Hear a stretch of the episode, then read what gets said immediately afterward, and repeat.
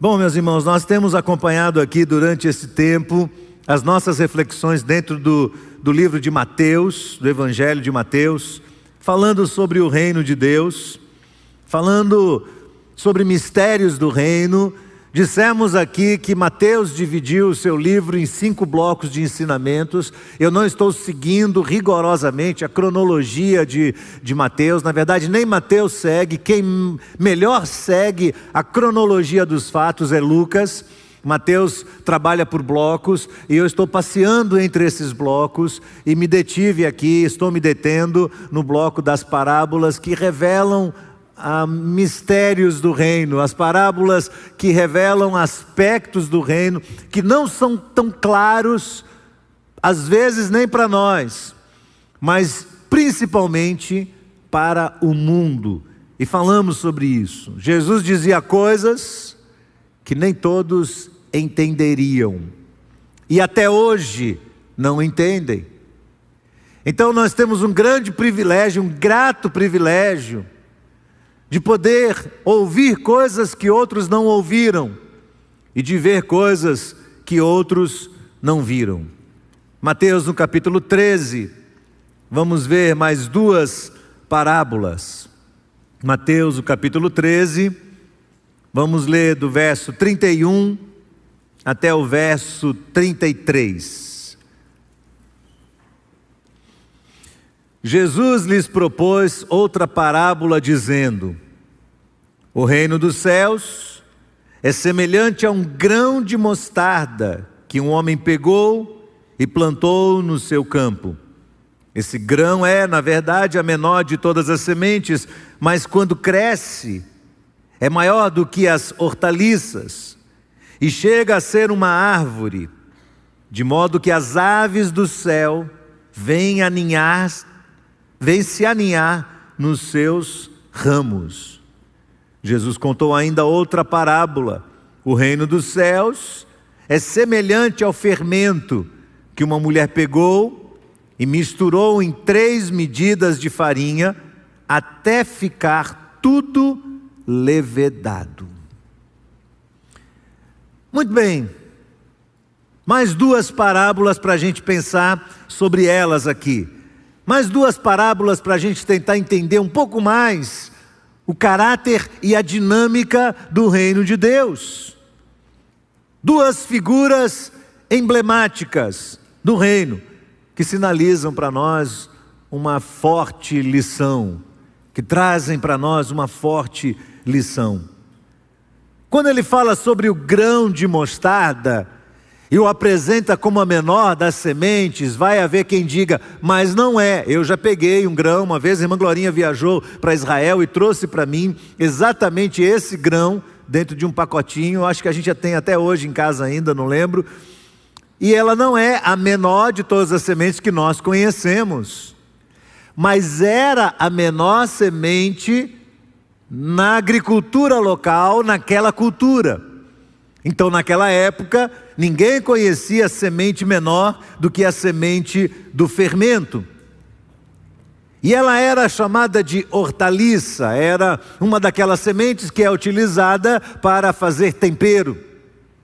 Mas ela se transformava numa árvore, e essa árvore chegava a alcançar quatro metros de altura e estendia muito bem os seus galhos.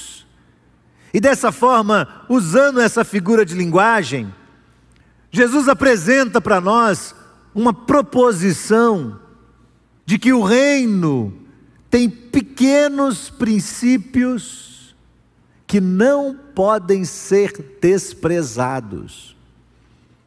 Ou como disse o profeta Zacarias, lá no capítulo 4, verso 10, não despreze o dia das pequenas coisas.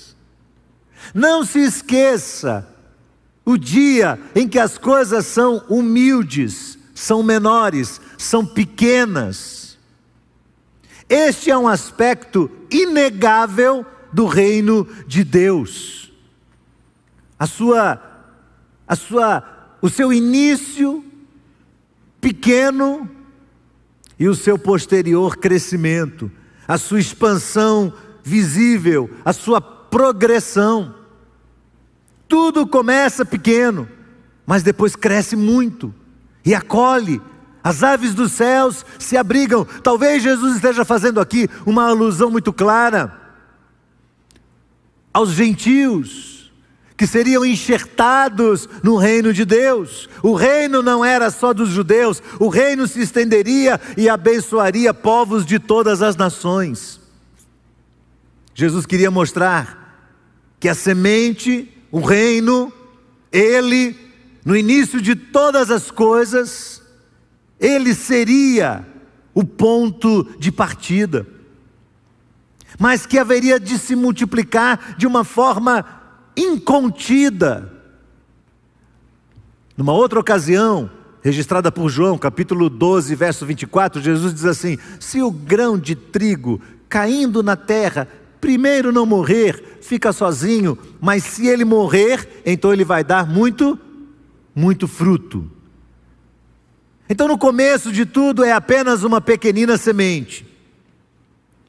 Uma semente que indica para nós, ouça bem isso, que o reino de Deus não vem com uma aparência externa de grandeza, de vitória, de exuberância, de poder, nada disso. Se a semente plantada é Jesus e ele instaura, inaugura este reino, vamos à fonte, vamos à origem. E na origem o que é que a gente encontra? Um berço de ouro? Não, uma manjedoura. Vinda ele vem de uma família nobre? Não. Ele nasce numa família de camponeses, talvez insignificativos, insignificantes. Ele nasce em Belém e é criado em Nazaré, duas cidades sem expressão nenhuma. Aliás, Nazaré era a menor de todas. Os seus companheiros não são nobres, são pescadores rudes, da Galileia, o lugar que não era muito aceito pelos judeus, porque se misturava com gentios. Jesus não andava de carruagem elegante, andava a pé, andava montado num jumento, nada de roupas de luxo, nada de comitivas car caras, nada de glamour, nada dessas coisas, tudo muito simples. Agora, Jesus não estava lançando uma moda nova, porque às vezes o pessoal diz assim: eu vou usar uma roupa simples, toda rasgada, porque é a moda. Não, não é isso. Jesus não estava estabelecendo uma moda. Jesus estava apenas esclarecendo o caráter do reino, definindo como é o reino. O reino começa assim com tudo muito simples. Quando Jesus é indagado pelos discípulos e pelos demais acerca dos tempos, Lucas capítulo 17, verso 20 e 21, o texto diz: Indagado pelos fariseus sobre quando viria o reino de Deus, Jesus lhes respondeu: O reino de Deus não vem com visível aparência, nem dirão, Ele está aqui ou lá está ele, porque o reino de Deus está dentre vós, está no meio de vocês. Sim, Senhor, qual vai ser o glamour? Qual vai ser a grande aparência desse reino? Nenhuma. Aparência externa? Nenhuma. Então, nessa parábola, a semente é representativa do reino, deste reino poderoso, deste reino infiltrado, deste reino sutil, deste reino que vai sendo destacado de uma forma perceptível a uns e imperceptível, totalmente imperceptível a outros. O reino que é lugar de abrigo, que é lugar de acolhimento, de misericórdia, de justiça. O reino que é amplo, mas não tão estendido um mistério. Sem precedentes, uma extensão da manifestação da soberania de Deus que é enxertada na terra, entre os homens, de uma forma muito sutil, sem gritar, como profetizou Isaías sobre Jesus, sem gritar, sem berrar, sem estar no meio das praças, num lugar visível, sem agitar o caniço no deserto. Quem sabe sem ir para a mídia, dar gritos e berros, Tipo alguns pastores por aí que parecem ser o 11 elemento do Superior Tribunal Federal. Que estão ali gritando, berrando, esbravejam, gritam, frenéticos, na frente das câmeras, às vezes destilando mais ódio do que amor. Algo estranho, divulgando seu canal, seu nome, sua imagem e seus produtos. Nada disso. O reino não é assim. O reino não começa assim. Começa como um pequenino grão de mostarda. O reino traz uma simplicidade emblemática, o reino traz uma simplicidade incomparável por trás de si. Assim é o reino, assim ele é. E um aspecto que merece a nossa atenção é que o fato de começar pequeno não implica que ele permanecerá pequeno. Quando você planta o reino, quando você planta o evangelho, ele começa num processo de crescimento natural. Ele vai atraindo cada vez mais, ele vai acolhendo cada vez mais, ele vai alimentando cada vez mais. Como uma árvore aos pássaros, ele dá sombra, ele dá descanso, ele dá alimento, ele é útil, acolhe mais, mais, mais e mais. É verdade, meus queridos, que quando nós entendemos a igreja local, não como a totalidade do reino, mas como uma parte do reino de Deus, nós vamos ter que lidar com o crescimento da igreja. E lidar com o crescimento da igreja, inevitavelmente, significa lidar com o crescimento institucional da igreja. Então, paralelo ao crescimento do reino, acontece também o crescimento institucional. Porque a igreja é a agregação de pessoas dentro de contextos, dentro de famílias, dentro de cidades, dentro de culturas, debaixo de regras e normas estabelecidas. Então, quem diz por aí, a igreja, a instituição não é nada, essa pessoa não sabe o que está dizendo. Porque a igreja, a instituição, é apenas a igreja universal de Cristo organizada em grupos menores submetida às leis, às imposições do próprio governo e da cultura de sua época. Então, paralelo ao crescimento do reino, acontece o crescimento institucional. E esse crescimento institucional tem vantagens e tem desvantagens. Esse crescimento tem a vantagem de supostamente alargar cada vez mais as tendas, de alcançar densidade, de alcançar visibilidade, de agregar mais pessoas, de somar esforços e recursos.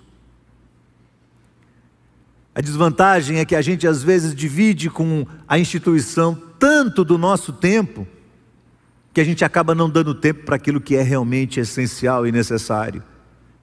A gente acaba gastando tanto potencial e energia em alguma coisa que às vezes é materialmente valiosa, mas não mais valiosa do que as vidas, e pode às vezes exaurir as nossas forças, os nossos recursos. Eu olho para isso tudo, irmãos, e percebo que a gente a está nesse contexto. Eu me vejo hoje na interface desses dois. E temo no meu coração o que vem pela frente. Porque para mim está muito claro que um pode ameaçar o outro. E quando é o reino que ameaça a instituição, vamos diminuir a instituição. Mas quando a instituição ameaça o reino, vamos brigar contra ela. Não é tão fácil definir isso.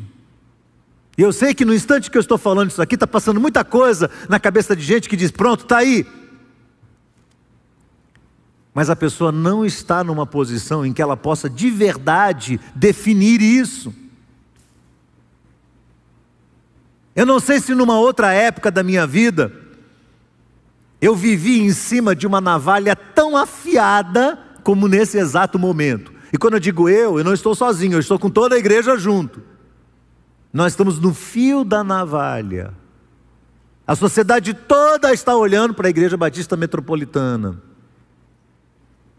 Amigos e inimigos, admiradores e aqueles que odeiam, estão olhando para essa igreja. E nós ficamos no fio da navalha, tentando definir Deus, qual que é o nosso papel hoje no meio da sociedade? Até onde nós vamos? Qual a projeção do crescimento? O que é que nós fazemos e por que fazemos? Eu e Cléo viemos para a Bahia. O ano que vem completaremos 30 anos vivendo entre os baianos. Já virei até cidadão soteropolitano. Quando eu chego lá em São Paulo agora, o povo olha para mim e fala assim: Você perdeu o sotaque? Claro, meu amigo. Ó, gente. Oxe, 30 anos vivendo aqui, como não? Vivendo nessa terra, Deus nos trouxe para cá. Mas quando a gente veio, tudo era muito pequenininho. Não havia visibilidade, não havia propaganda do nosso trabalho, não haviam pessoas ao redor de nós, não tínhamos muitos voluntários. Havia uma grande escassez de recursos materiais. A gente não tinha dinheiro para fazer quase nada. Viemos aqui, eu e ela, para plantar uma semente, e a gente nem sabia plantar semente direito. Viemos como dois amadores plantadores de semente.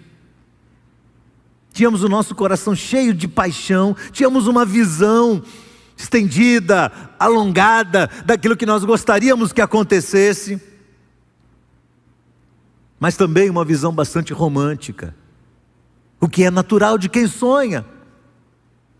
Mas a gente não tinha quase nenhuma habilidade, tinha muita determinação, mas pouquíssimas ferramentas. E aí, essa semana, ela pegou uma pasta que tem as primeiras cartas que nós escrevemos para os nossos parentes, para os nossos amigos, para as nossas igrejas naquela época, 1991. Nós chegamos aqui em abril de 91.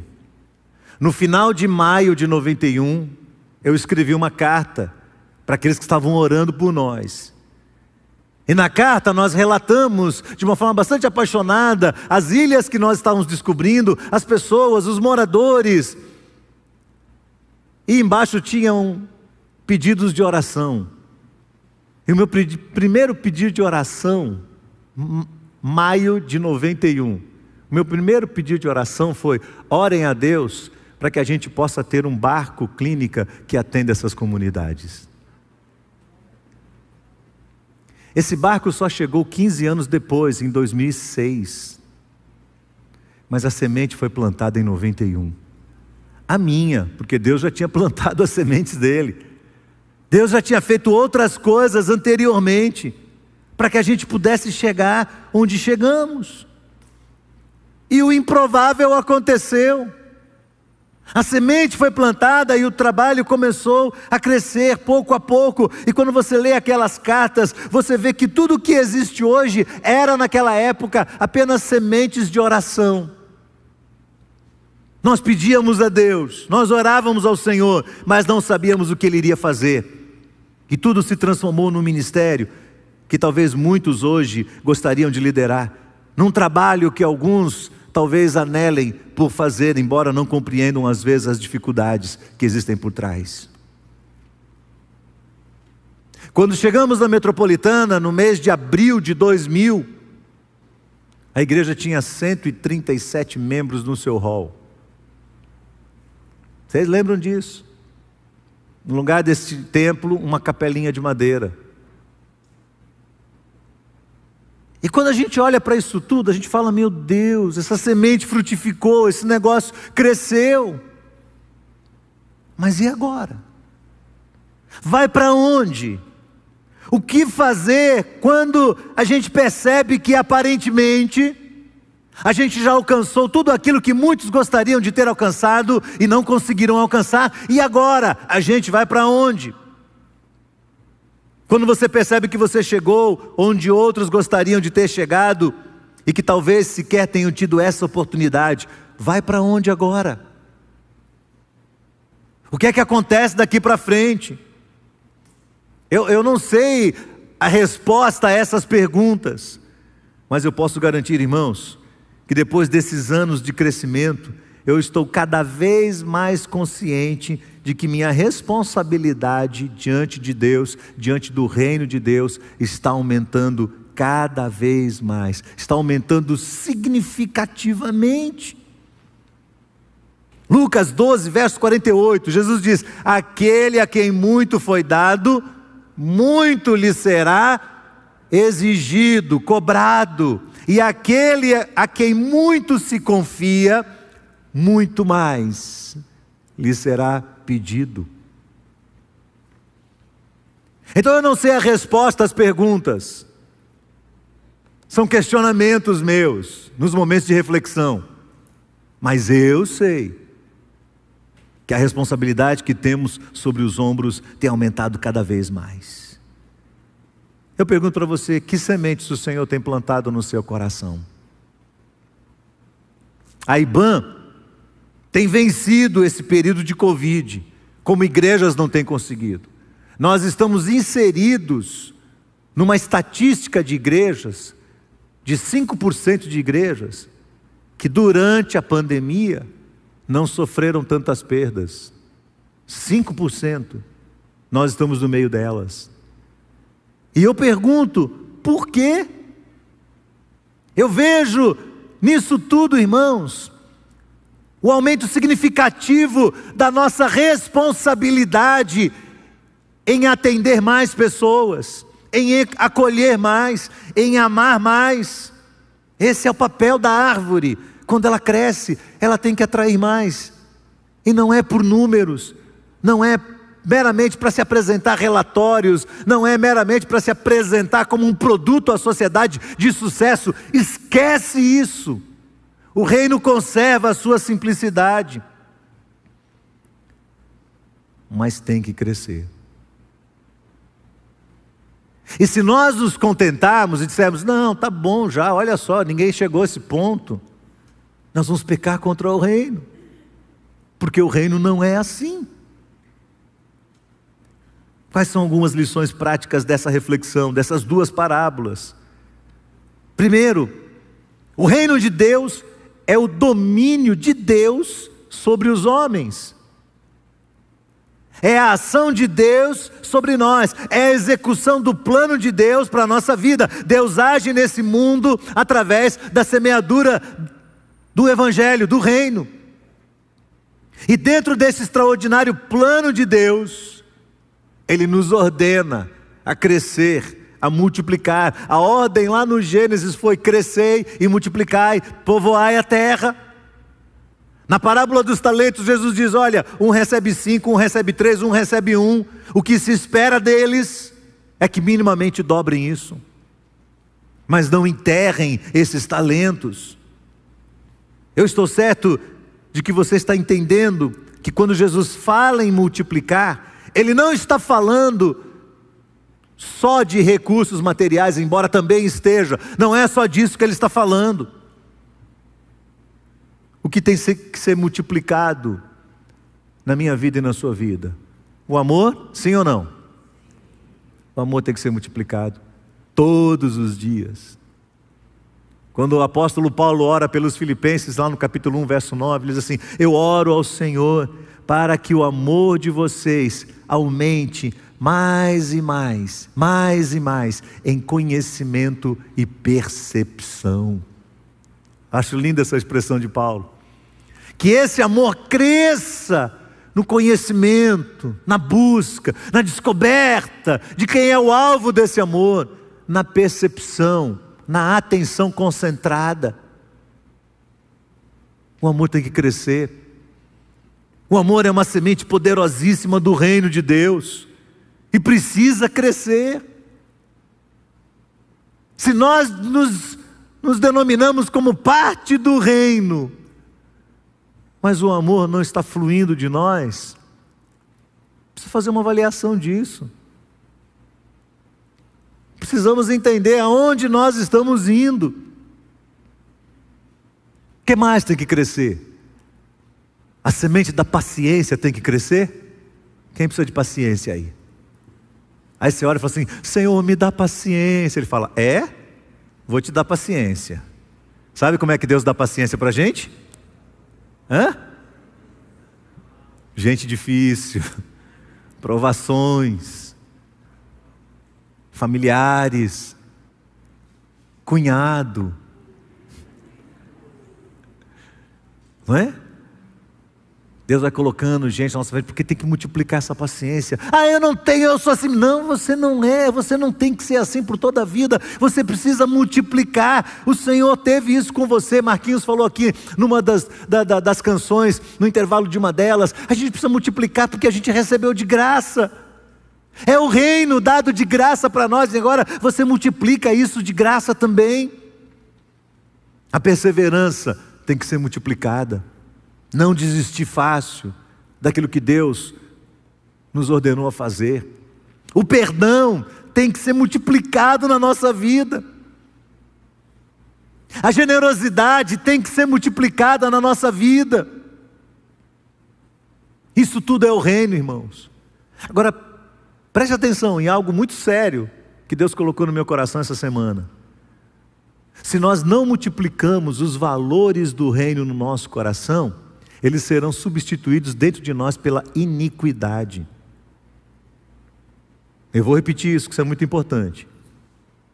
Se nós não multiplicamos os valores do reino de Deus dentro de nós, nós abriremos espaço para que a iniquidade seja multiplicada dentro de nós. Aonde está isso? Mateus 24, 12. E por se multiplicar a iniquidade, o amor de todos esfriará. Como é que você diminui a iniquidade? Aumentando o amor. Quando você aumenta o amor, o amor cobre uma multidão de pecados. Quando você aumenta os valores do reino, você diminui a iniquidade. Mas se você não multiplica os valores do reino dentro do seu coração, a, iniquidade começa a crescer sobre nós. O reino tem que ser multiplicado. O evangelho tem que ser multiplicado, irmãos. Quinta-feira passada, o pastor Fábio estava pregando aqui, eu estava sentado ali onde Cléo está, vendo-o pregar. E num determinado instante eu fui olhar, sucumbi à tentação de olhar quantas pessoas estavam presentes no culto da quinta. E nós tínhamos 690 pessoas. Eu fui tomado por um forte incômodo naquele momento. Porque nos primeiros dias da pandemia, você sabia que nós chegamos a 1.400 num culto de quinta? 1.400 pessoas. Sabe por quê? Porque os crentes estavam com medo de pegar Covid. Eles não estavam ali porque eles têm fome e sede de cultuar a Deus e de aprender a palavra de Deus, mas vamos, vamos, vamos ver o culto, porque quem sabe com o culto na minha casa, né, ligado, o vírus não entra. Aí foi acomodando, acomodando, quem tinha que pegar, pegou, tal, foi, foi, a curva foi achatando, começou a diminuir, aí a galera começa a relaxar. E eu estava sentado ali pensando assim: se o reino tem que ser multiplicado, e se Deus nos deu um instrumento de multiplicação quase que instantâneo, e com alcance inimaginável, por que não estamos multiplicando? Por que, que os nossos amigos, nossos familiares, por que, que as pessoas que estão próximas de nós, por que, que os nossos vizinhos não estão, pelo menos, sendo convidados a ligarem a, a, a sua televisão ou o seu smartphone, ou o que quer que seja, num culto da IBAN? Por que, que a maioria de nós se acomoda tanto e não pensa na responsabilidade que temos de anunciar o Evangelho. E se você dizer assim, mas eu não sei pregar o Evangelho, então viabilize. Coloque a pessoa em contato com quem pode fazer isso. Isso também é evangelizar. Você é um elo dessa corrente preciosa, de um reino que precisa crescer. Os dons espirituais precisam crescer, irmãos, precisam ser multiplicados. São sementes poderosas. No início você não sabe, você não tem habilidade, você não sabe falar, você não sabe liderar, você não sabe conduzir, você não sabe o que fazer com suas mãos. Não há habilidade, mas com o passar do tempo o Senhor vai adestrando as suas mãos, o seu coração, a sua fala, o seu pensamento, e quando você menos espera, você vê o reino crescendo ao redor de você. Você vê os seus galhos se estendendo e você vê gente vindo ser alimentada aí onde você está. Amém, meus irmãos? Segunda reflexão importante que eu faço dentro desse texto é que a atuação de Deus no mundo, por vezes, é imperceptível. Às vezes só os olhos da fé conseguem enxergar o que Deus está fazendo. A maioria não consegue.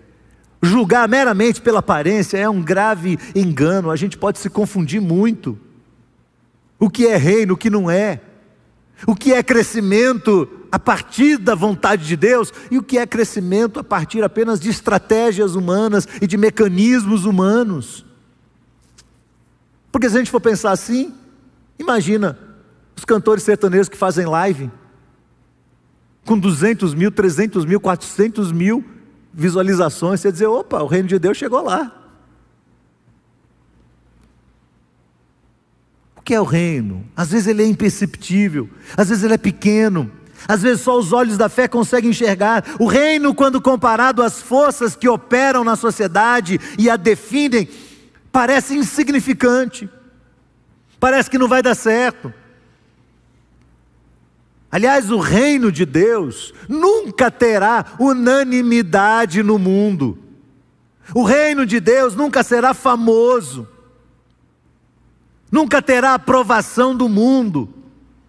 Ao contrário, o reino de Deus receberá do mundo a hostilidade, as críticas mais severas e injustas, a rejeição, o ódio canalizado e, por fim, a perseguição, que é a maior tentativa de destruição do Evangelho.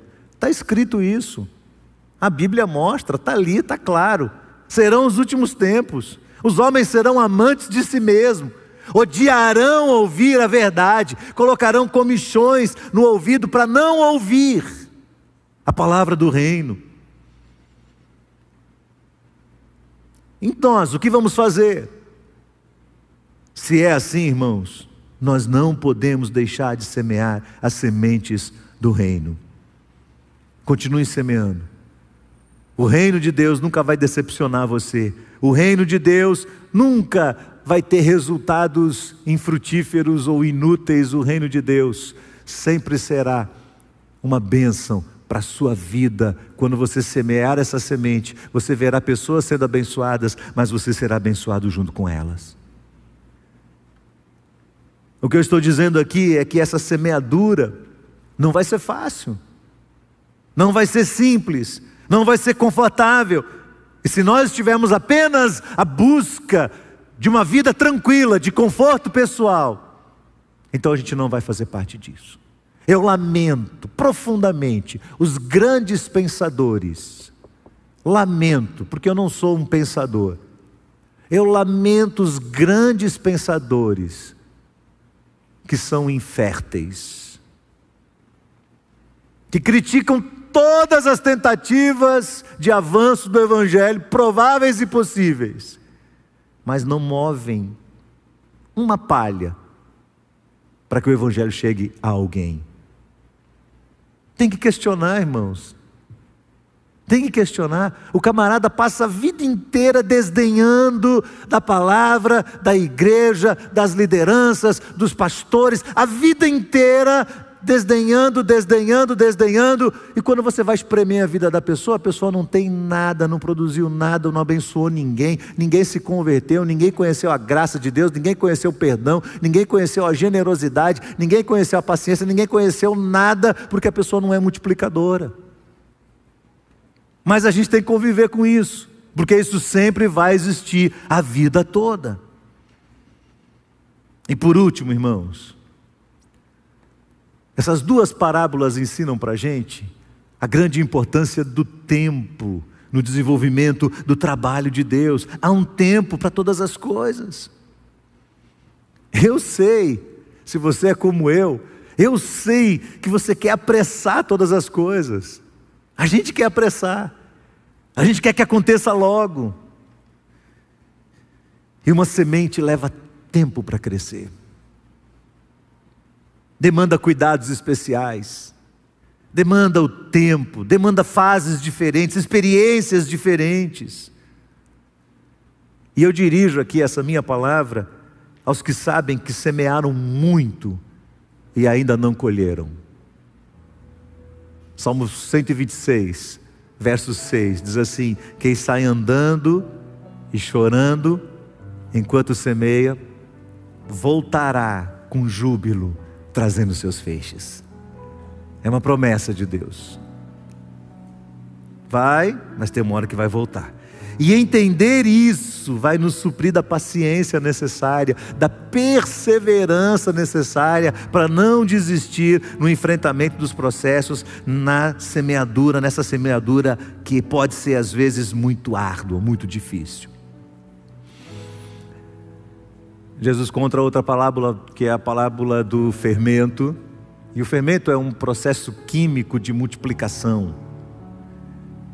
Ontem eu estava tentando ler na literatura secular alguma coisa sobre esse processo e é um processo bastante confuso. Não é fácil entender esse negócio de multiplicação de moléculas e tal. É uma área que eu não tenho a mínima ideia para onde vai. Mas é interessante. Você pensar que o fermento colocado na massa vai fazer com que ela comece a multiplicar moléculas e criar aquelas bolhas, e ela vai crescer e vai se tornar algo mais suave, maior a ênfase de Jesus é que a gente faz a nossa parte, como aquela mulher fez, ela pega o fermento e coloca na massa. Depois ela dá dois passos para trás. Eu vejo Cléo lá em casa quando ela faz pão e pizza, e aliás, minha esposa é uma ótima masterchef, não é? E ela faz a massa e depois ela coloca a massa com um paninho por cima, e ela diz que a massa vai descansar, não é? E daqui um pouquinho vai lá e aquele negócio cresceu. Jesus está ensinando que você tem que fazer o seu papel. Depois você descansa.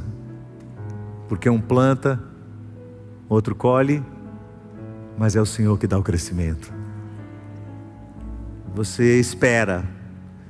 Você coloca ali o grão de mostarda, você coloca ali o fermento, mas o crescimento vem de Deus, e a bênção de Deus está sobre sua vida, está sobre sua casa, está sobre os seus filhos, está sobre os filhos dos seus filhos, e se estende e abriga, e os outros começam a chegar, e o reino de Deus é abençoado.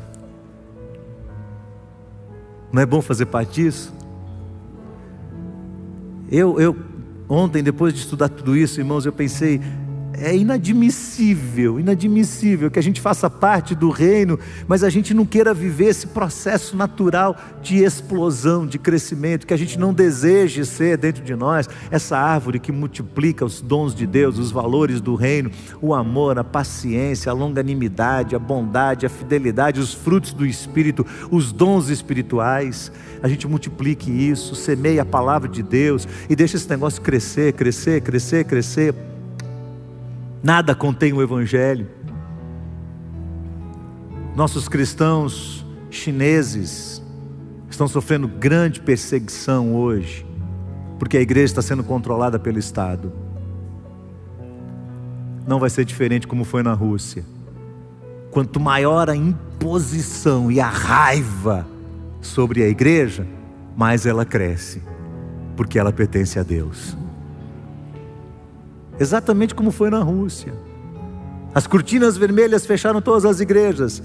E quase 50 anos depois, quando abriram, descobriram que esse movimento contra a igreja foi inútil, porque a igreja se multiplicou mais de 10 vezes durante a perseguição. Eu desejo no meu coração que você saia daqui hoje, ou você que está em casa me ouvindo, você pense: Deus, como é que eu posso ser parte disso? Como é que eu posso ser parte disso, Senhor? Deseje tudo, por favor. Seja um semeador. Porque quando você olhar suas cartas de oração depois de 15 anos, 20 anos, 30 anos, você vai falar assim: eram sementinhas pequenas e se tornaram instrumentos poderosos de multiplicação do reino de Deus. E não se acomode se você acha que você já chegou lá. Se você acha que você é um crente, que você já tem mais de 30 anos de vida cristã, 40 anos de vida cristã, que você já fez o que tinha que fazer, não é assim. Não é assim. O Senhor continua confiando nas nossas mãos grandes responsabilidades. Eu olho para essa igreja hoje e eu penso o que é que essa igreja hoje tem em termos de responsabilidade, de peso sobre os seus ombros em relação à cidade de Salvador, em relação a esse Brasil, em relação a esse mundo. Hoje o Senhor nos deu possibilidade de alcançar gente de outros países. E nós precisamos aproveitar essas oportunidades de Deus e dizer: Deus, eu não vou deixar escapar essa oportunidade sem que eu possa multiplicar como aquela semente, como aquele pequeno grão de mostarda. Quantos grãos de mostarda nós temos aqui hoje? Eu queria que quem é grão ficasse de pé. Um grãozinho de mostarda. Se você está em casa, nós temos vários grãos de pé aqui. Se você está em casa, pense nisso também. Você é um grão? Você é um grão de mostarda? Diga assim para o Senhor: Senhor, eu quero multiplicar para a glória do Senhor. Eu quero crescer para a glória do Senhor. Eu quero multiplicar os valores do teu reino, Senhor. Onde eu estiver, eu quero replicar isso e multiplicar isso para a glória do Senhor. Se você está em casa e você está me ouvindo, tudo isso começa quando você entrega o seu coração a Cristo, e se você não entregou o seu coração a Cristo, você precisa fazer isso. É o primeiro passo, o passo inicial. É quando você derrama o seu coração nas mãos do Senhor Jesus e diz: Senhor, eu quero servir ao Senhor e andar na tua presença. Então vai aparecer do meu lado uma tarja e você pode apontar o seu celular e pegar ali um número e enviar para nós uma mensagem dizendo: Eu quero entregar meu coração nas mãos de Cristo. Se você está afastado do Evangelho, você deve retornar ao Evangelho, você deve retornar à igreja do Senhor. Você precisa colocar de lado a sua, a sua presunção de que você é uma pessoa autônoma, sozinha, que você não precisa de ninguém. Todos nós precisamos uns dos outros. Precisamos ou não, irmãos? Nós precisamos uns dos outros. Nós precisamos uns dos outros. Então você pode entrar em contato conosco e nós teremos imenso prazer de responder você. Um dos nossos pastores vai estar atendendo você e conversando com você. Vamos orar neste momento? Levante sua mão para o céu e diga assim: Senhor, eu quero ser uma semente poderosa. Eu quero que através de mim os valores do reino sejam multiplicados.